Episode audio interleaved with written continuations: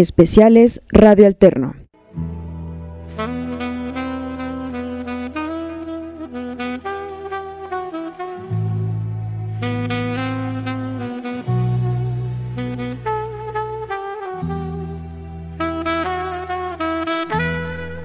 Bienvenidos al nuevo concepto de Radio Alterno, su programa Psicohistoria.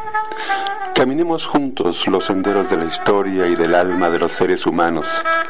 Recorramos los sinuosos caminos de la mente de los seres humanos de nuestro México y del mundo, desde un punto de vista objetivo de la psicología y de la historia, con la voz de su servidor, Héctor Gerardo Navarrete Colín.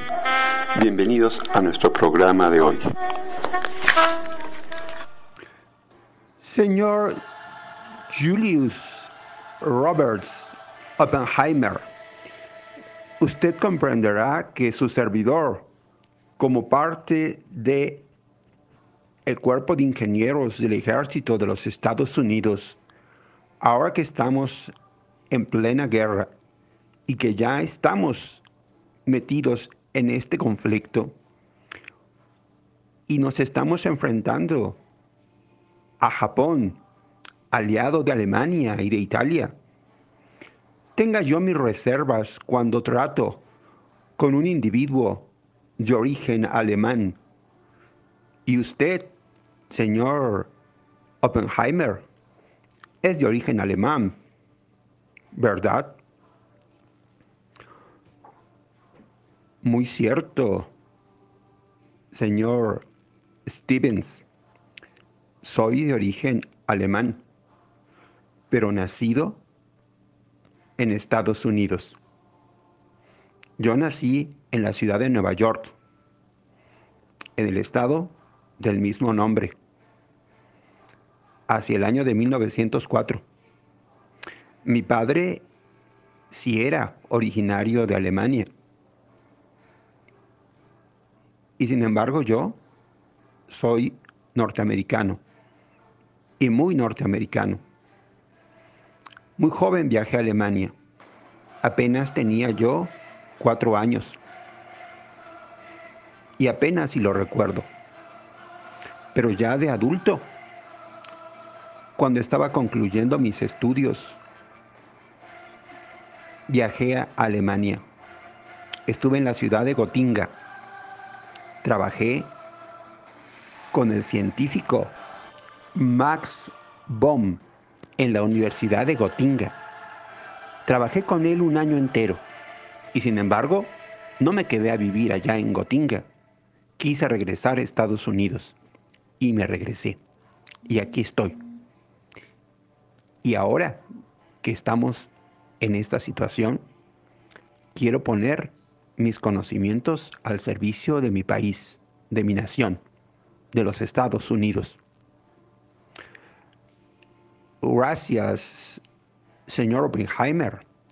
Eso es un acto muy valioso de parte de usted. Demuestra su sentimiento hacia su patria.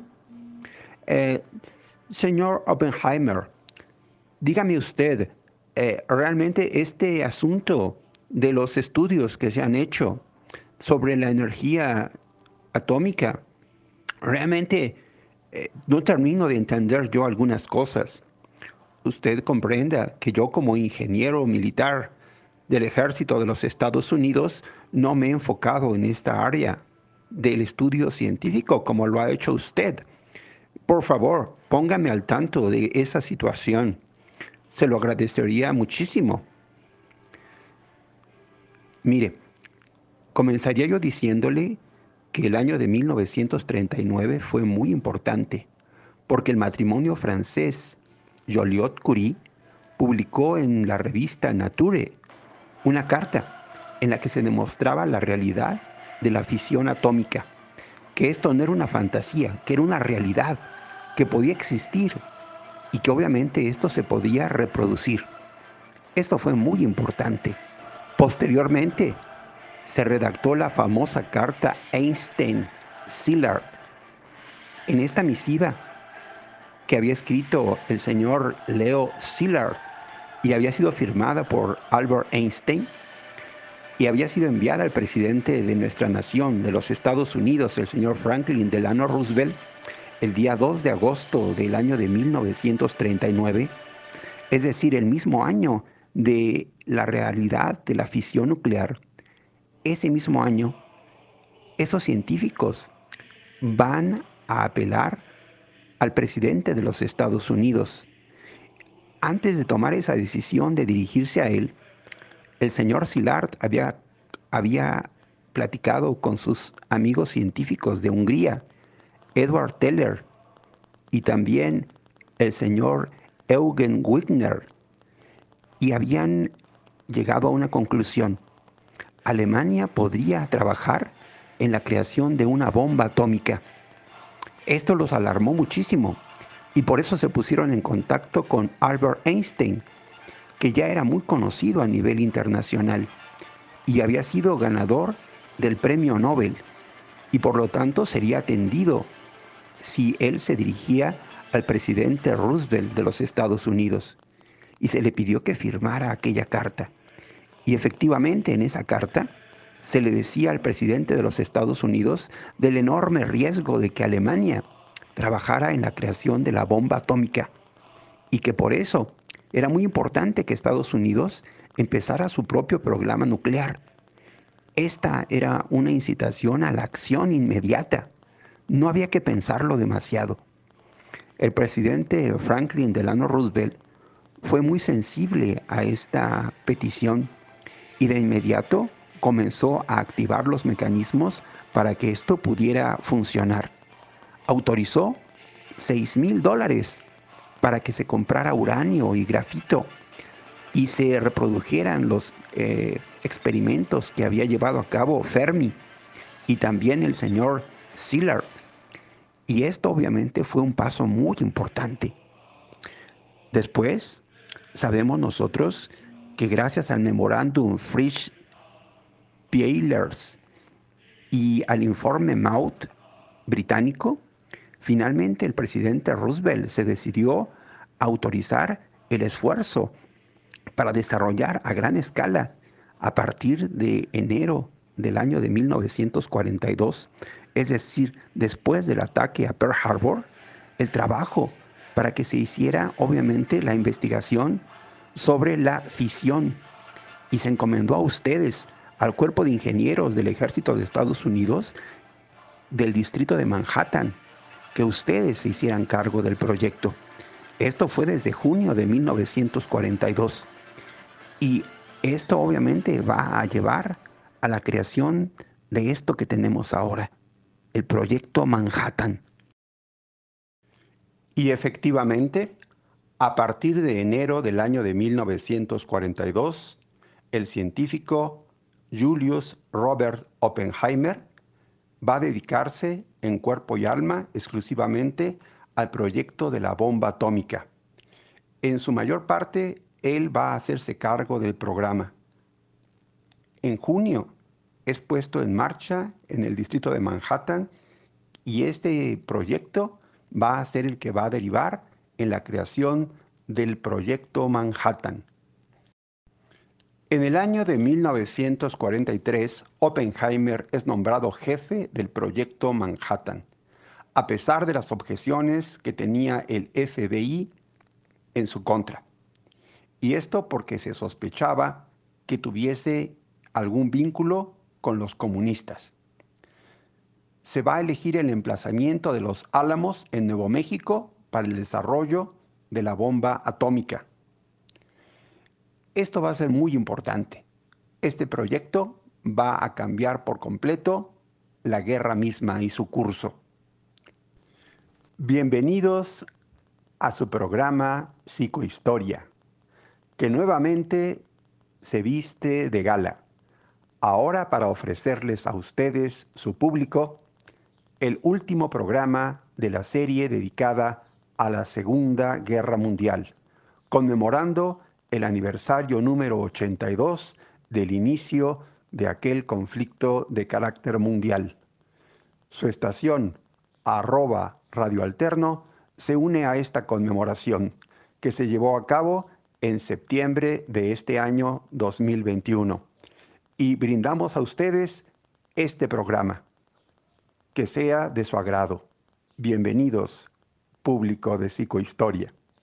Antes de iniciar este, que es el último programa dedicado a la Segunda Guerra Mundial, hagamos un recuento de lo que había ocurrido a partir del bombardeo japonés a la base aérea de Pearl Harbor el día 7 de diciembre del año de 1941.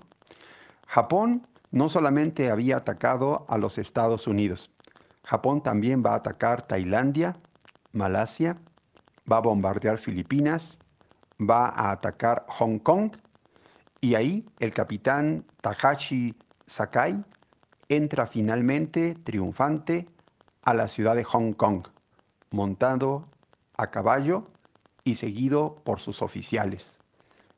Habían logrado expulsar a los británicos de China. También los japoneses atacaron Shanghái, Singapur, la isla de Guam y la isla de Wake, que eran de los Estados Unidos de Norteamérica. Japón, anteriormente a estos ataques, desde el día primero de diciembre de aquel año de 1941, había desembarcado al ejército japonés comandado por Masharu Oma en Luzón, en las Filipinas. Y finalmente la ciudad de Manila había caído en manos de los japoneses el día 2 de enero del año de 1942. Y los defensores de aquel lugar se van a retirar a Batán y ahí se van a trincherar. El año de 1942 había comenzado con grandes victorias para Japón. Habían conquistado Nueva Bretaña y la ciudad de Rabaul, que se convirtió en una base japonesa muy importante en la guerra en el Pacífico. El 15 de febrero, el ejército número 25 del Japón había ocupado la ciudad de Singapur tras una semana de ataques y había avanzado al interior de la Malasia y había ocupado prácticamente ese territorio en un espacio de dos meses. Del 16 al 18 de febrero, también Japón había desembarcado en el sur de la isla de Sumatra y en Bali, que antes eran parte de las Indias Orientales neerlandesas. El 28 de febrero de aquel año 1942, durante la batalla del mar de Java, los aliados habían sufrido grandes derrotas infringidas por los japoneses a las tropas primordialmente norteamericanas e inglesas. El 29 de febrero los japoneses desembarcaron en Java y lo tomaron en un espacio de una semana. Japón estaba victorioso. El 9 de abril los japoneses toman las ciudades birmanas de Mandalay y Lashio y a partir de ese momento las carreteras quedaron cortadas por lo que no se podía ya entregar suministros a China y únicamente podría ser por vía aérea. Este era un triunfo para los japoneses. El 8 y 9 de mayo de aquel año de 1942 van también a rendirse los últimos soldados norteamericanos en Filipinas. Aquello era una victoria enorme para Japón. Japón dominaba desde Manchuria hasta la isla de Java en un eje norte-sur y también va a dominar desde Birmania hasta las Islas Marianas, en un eje este-oeste.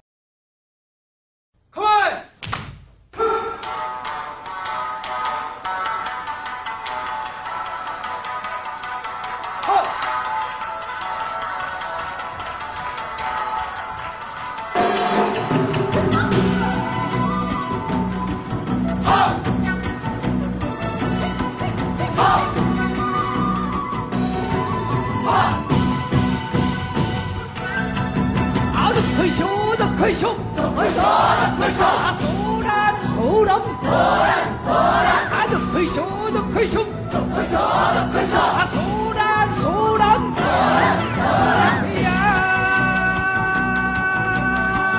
れそらそらそらそらそら西へ来かとかもめに聞けば私は立つに波に聞けとい野菜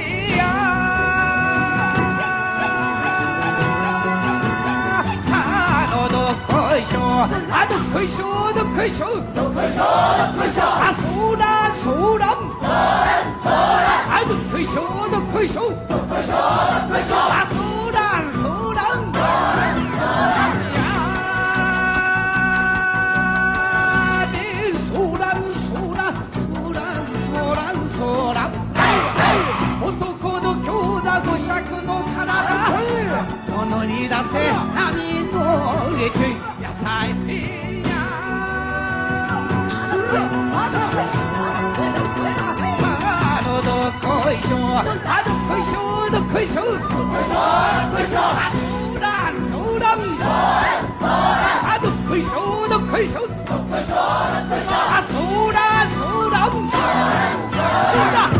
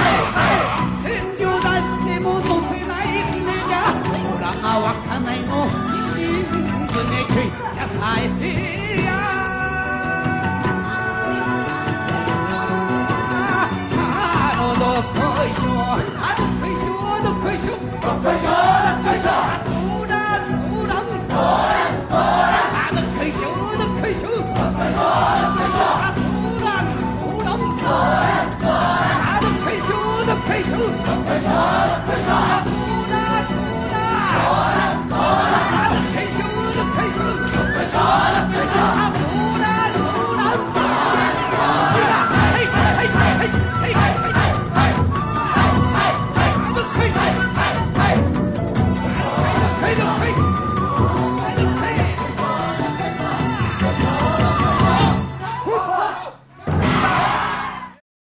Pero el viento de la victoria va a dejar de soplar del lado del Japón y ahora va a cambiar de dirección. Va a comenzar a soplar del lado de los norteamericanos. Después de la batalla de Midway, que fue un verdadero desastre para los japoneses, el día 3 de julio del año de 1942 va a comenzar a darse el desembarco en un lugar llamado Guadalcanal. 19.000 marinos norteamericanos van a desembarcar en ese lugar. Van a comenzar los enfrentamientos con los japoneses. El desembarco fue relativamente sencillo, sin mayores contratiempos, pero el infierno vino después. Aquello fue terrible. Se calcula que los norteamericanos perdieron 7.100 soldados muertos en combate. Pero para los japoneses aquello fue terrible. 31.000 japoneses murieron.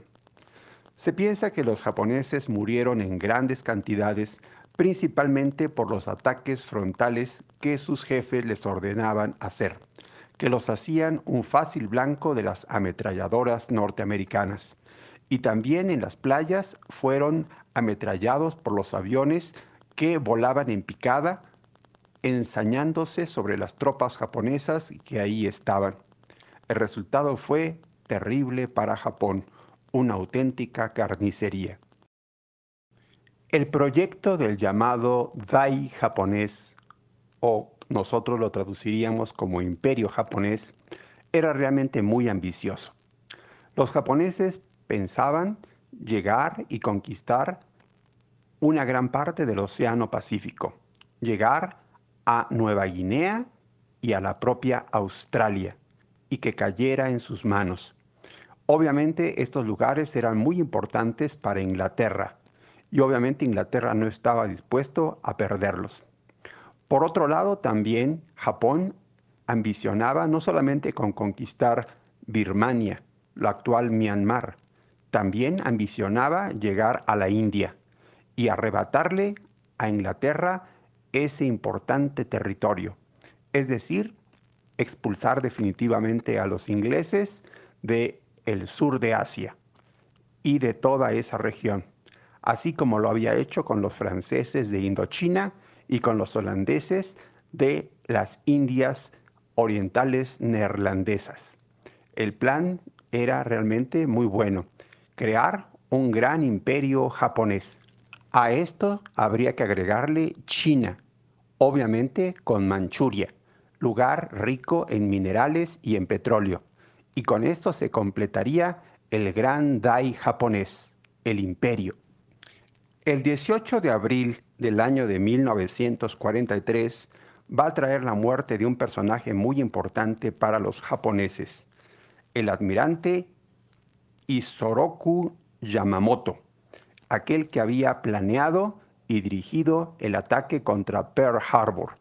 Los norteamericanos querían que este individuo especialmente pagara con su vida el atrevimiento de haber atacado la base naval de Pearl Harbor, la Bahía de la Perla. Tendría que morir. Y efectivamente este individuo fue derribado con su avión y en este caso va a provocarle la muerte. Es interesante que este derribamiento del avión en donde viajaba este personaje llamado Yamamoto fue detectado con todo cuidado por los norteamericanos, rastreado, seguido y perseguido hasta ser derribado. Es decir, fue una operación completamente planificada. Lo detectaron, lo localizaron y lo derribaron. Si bien la muerte de Isoroku Yamamoto no fue la que cambió el curso de la guerra para Japón, podemos decir que realmente este curso de la guerra se decidió en el momento en que los Estados Unidos de Norteamérica se decidieron a emplear toda su fuerza en contra de los japoneses. Recordemos que Estados Unidos en aquel momento también estaba empleado en la guerra contra Alemania e Italia en el frente europeo y que durante mucho tiempo el frente europeo fue prioritario para los norteamericanos. Pero en el momento en el que vieron que Alemania estaba ya siendo derrotada, se dieron la oportunidad también de dedicarle atención al frente japonés. Y ese es precisamente el momento que marca la diferencia. Estados Unidos va a emplear su gran poderío económico e industrial y obviamente militar en contra de los japoneses. Y a partir de aquel momento el flujo norteamericano es imparable. Miles de soldados van a llegar al Pacífico a combatir a los japoneses y una gran cantidad de armamento, aviones, navíos de guerra, portaaviones y todo tipo de implementos militares llegaron a los norteamericanos mientras en cambio los japoneses no tenían el abastecimiento de esos productos. Eso marcó la diferencia. Era muy importante la superioridad económica e industrial de los Estados Unidos de Norteamérica. Podemos marcar un punto como el que marcó el inicio de la caída de Japón. El 4 de abril de 1944 se dio la batalla de Koima, al noreste de la India.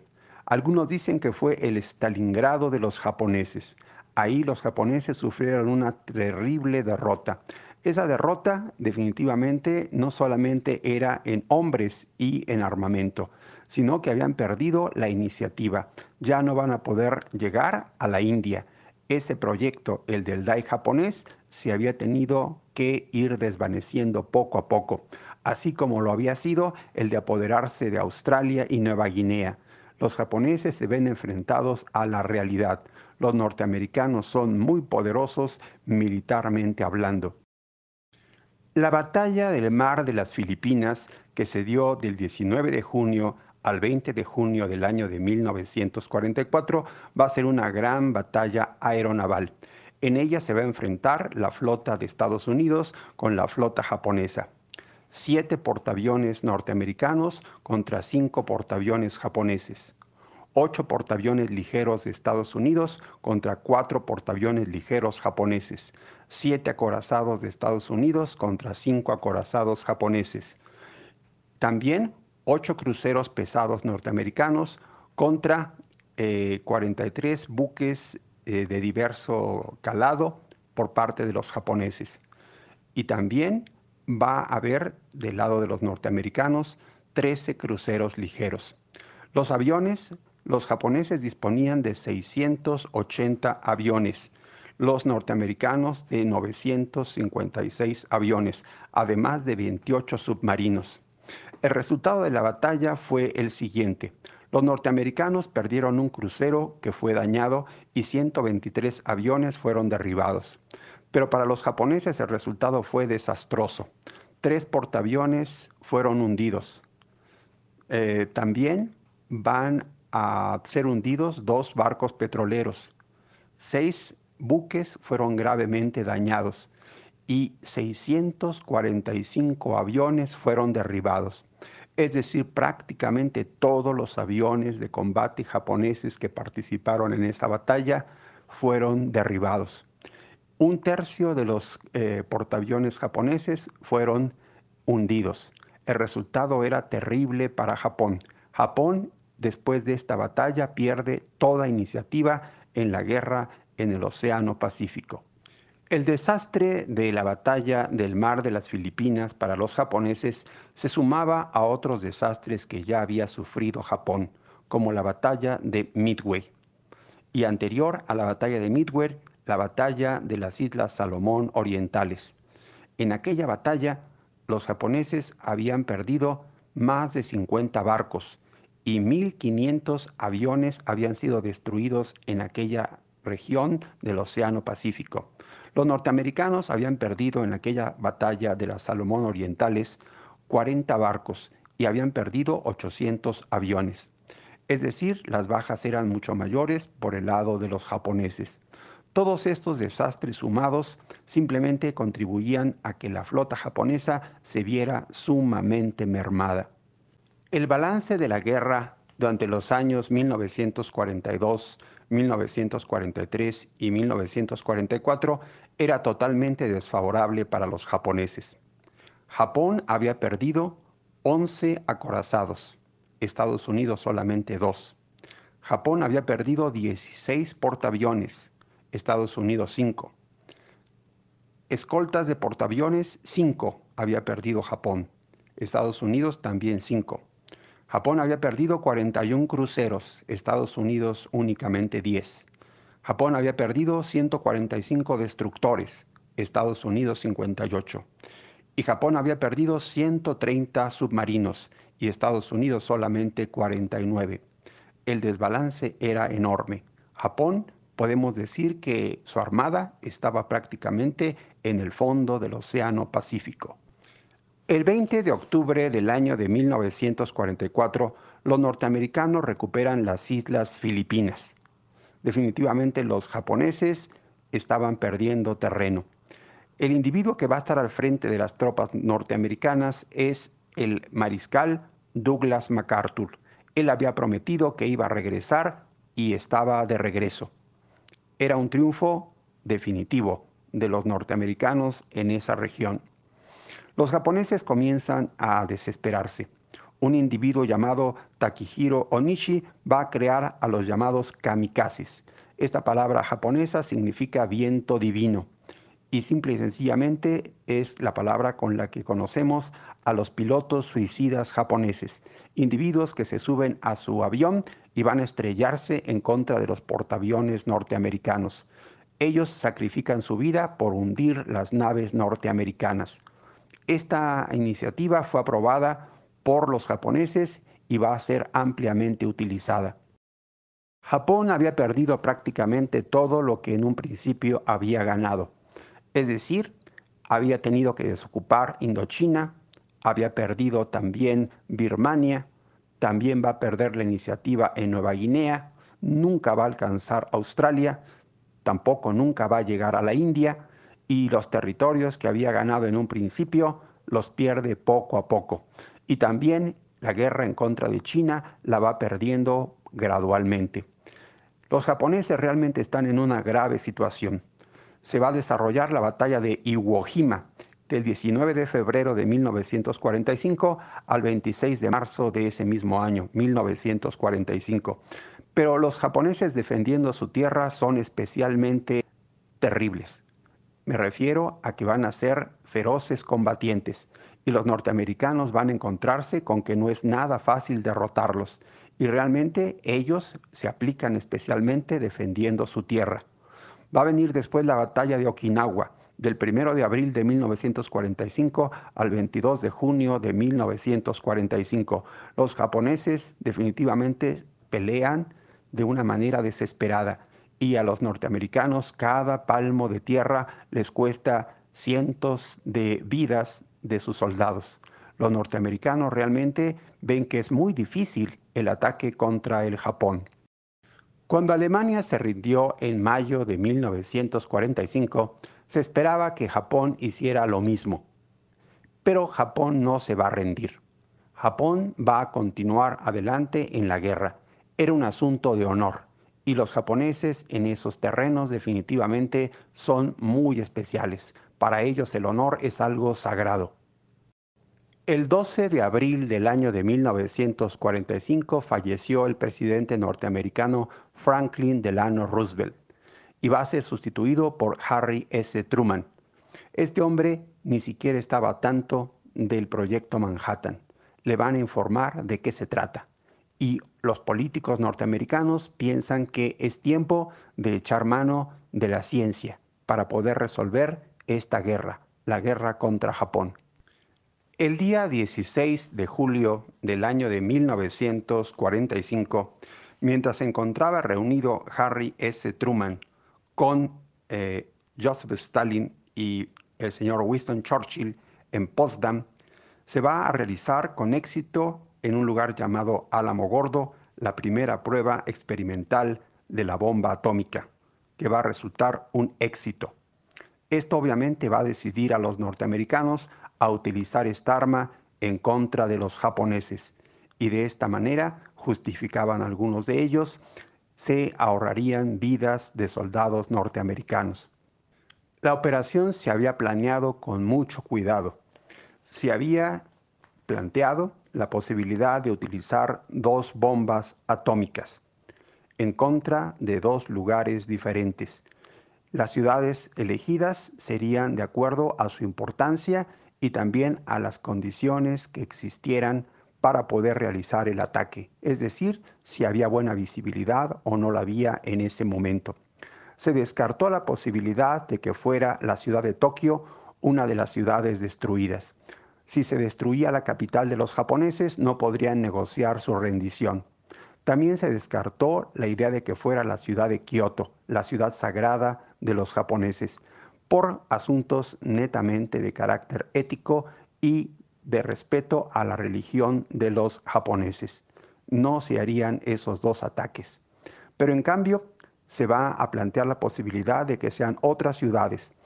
La ciudad de Hiroshima, una ciudad situada al sur del Japón, puede ser una, un blanco muy adecuado. Es una ciudad muy grande y tiene la característica peculiar que es la ciudad japonesa con mayor habitantes de cristianos. Es decir, los eh, misioneros eh, cristianos de los siglos XVII, XVIII habían llegado y habían cristianizado a mucha gente de esa ciudad. Era la ciudad japonesa con más población cristiana en toda esa región.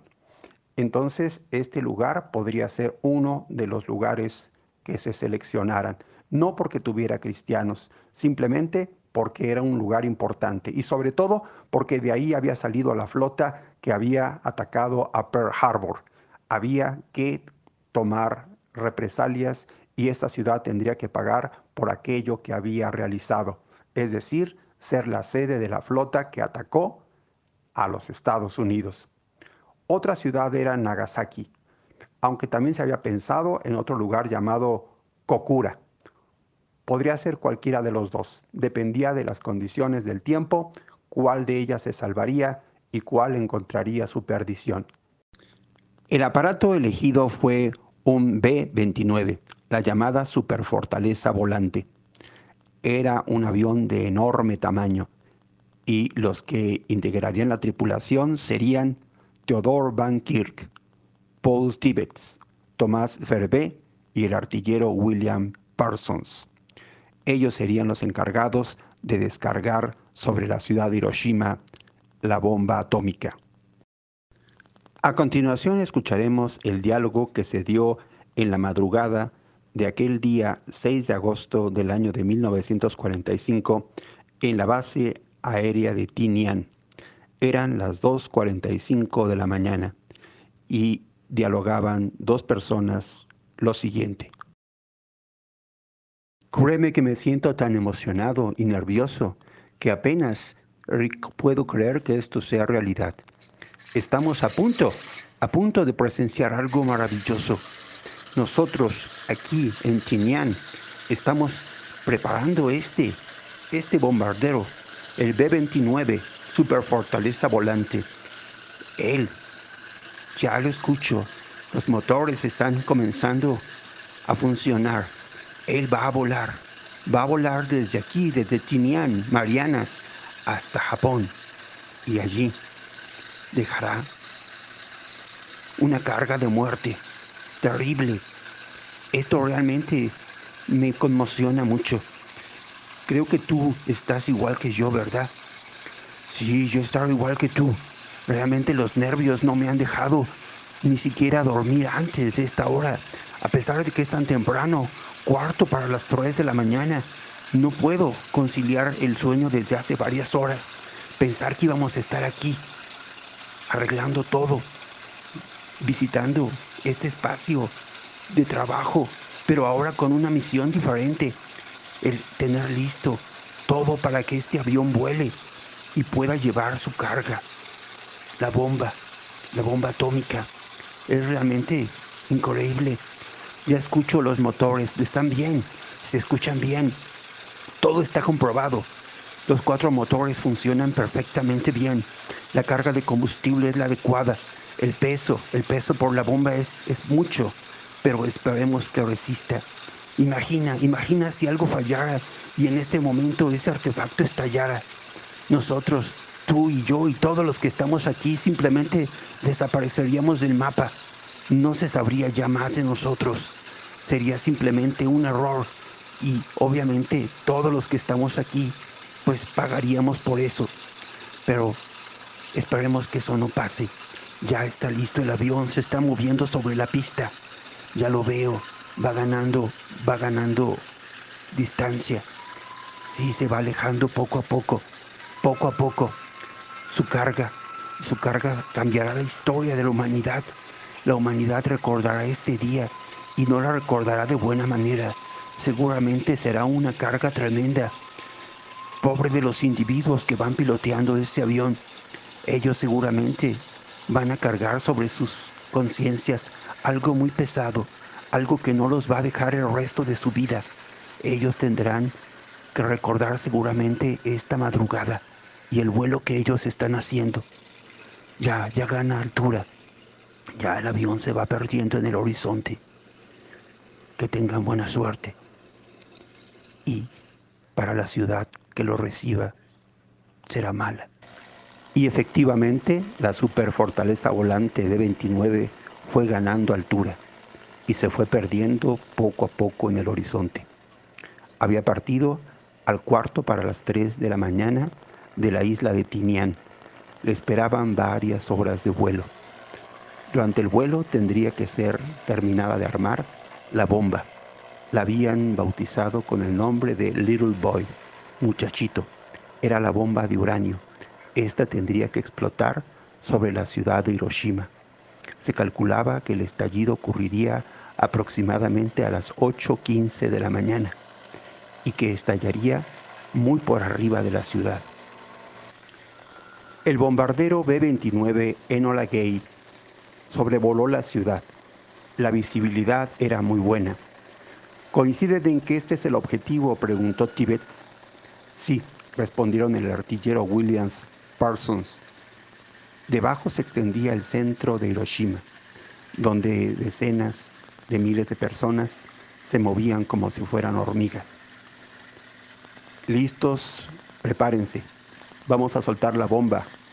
Pónganse las gafas. se abrieron las escotillas y desde su puesto el bombardero Thomas Faraday le indicó por radio a Tibets que corrigiera el rumbo. Luego se oyó el mensaje. Bomba fuera. Ya se había lanzado. Tibets aceleró al máximo los cuatro motores. Había que escapar de la zona de la explosión cuanto antes. A su espalda, la bomba descendía lentamente hacia la ciudad, sujeta por dos paracaídas. Se detonaron y se produjo una explosión. En ese momento, el Enola Gay se localizaba ya a 18 kilómetros de aquel lugar. La bomba explotó muy por arriba de la ciudad. Esto fue a propósito, para que el efecto fuera de mayor destrucción y efectivamente una luz brillante invadió la cabina y el bombardero recibió una violenta sacudida. A continuación, la tristemente célebre nube en forma de hongo se alzó sobre Hiroshima. La suerte de la ciudad había quedado echada. En aquellos momentos, sobre la ciudad de Hiroshima, una gigantesca bola de fuego consumía la ciudad. En el centro de esa bola de fuego la temperatura era de unos 5.000 grados centígrados, equivalente a la que existe en la superficie del Sol. Evidentemente esto acabó con la ciudad. La ciudad de Hiroshima estaba siendo consumida por el fuego y por la energía de esta bomba, la bomba de uranio que había soltado el Enola Gay. Todo había terminado para la ciudad. El calor que se irradió en aquel momento de la explosión fue tan tremendo que derritió el acero. Los seres humanos se evaporaron simplemente y todo aquello que estaba en la ciudad quedó simplemente consumido. La ciudad era un sudario. La ciudad estaba totalmente destruida.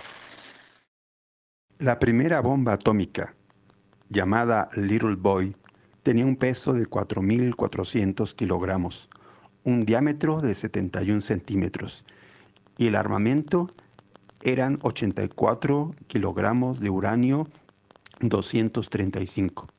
Su fuerza explosiva eran 15 kilotones. El número de muertes que provocó esta bomba fue de aproximadamente 70.000 personas. Y sin embargo, Japón no se rinde y mantiene la noticia del bombardeo sobre Hiroshima oculto a la población de Japón entero. Únicamente las altas autoridades sabían lo que había ocurrido, además de la propia población de la ciudad de Hiroshima. Y Japón, como no se rinde, va a volver a ser atacado por los Estados Unidos, ahora en la ciudad de Nagasaki. Una segunda bomba atómica. Esta bomba ahora de plutonio va a ser la que se va a soltar sobre esa ciudad y va a provocar la muerte de 40.000 personas. Era el segundo ataque nuclear y después de esto, Japón ahora sí no tiene alternativa. Se tiene que rendir. La Segunda Guerra Mundial había llegado a su final.